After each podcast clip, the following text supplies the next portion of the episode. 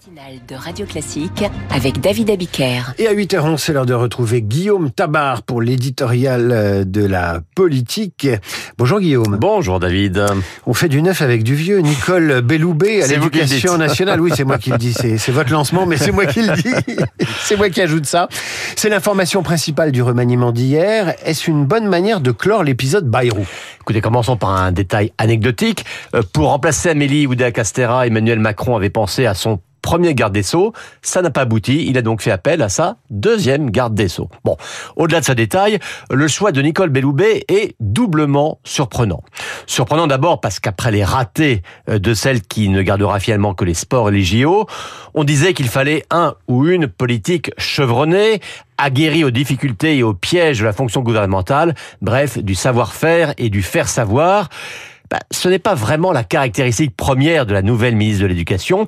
D'ailleurs, souvenez-vous, c'est pour ça qu'en 2020, elle avait été remplacée à la chancellerie par le tonitruant Éric Dupont-Moretti. Mais là n'est pas le plus important.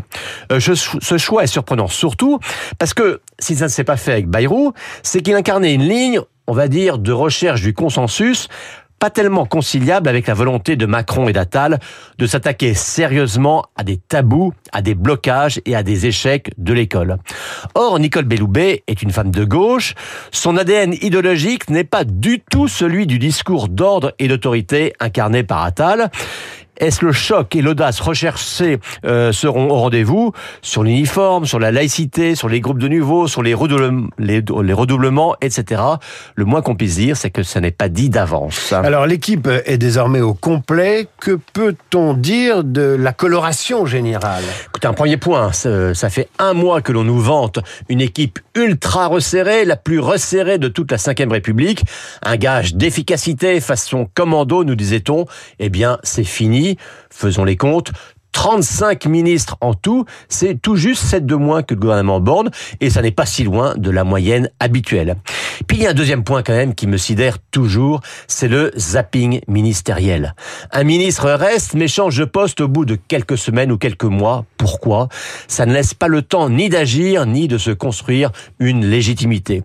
Alors prenez par exemple Patrice Vergriette. Il est nommé au logement et un mois après, eh bien il passe au transport. Euh, Sarah El Haïry, elle commence au service national universel. Le SNU n'est pas encore finalisé, qu'elle est mutée à la biodiversité et un mois plus tard seulement, elle arrive à la famille.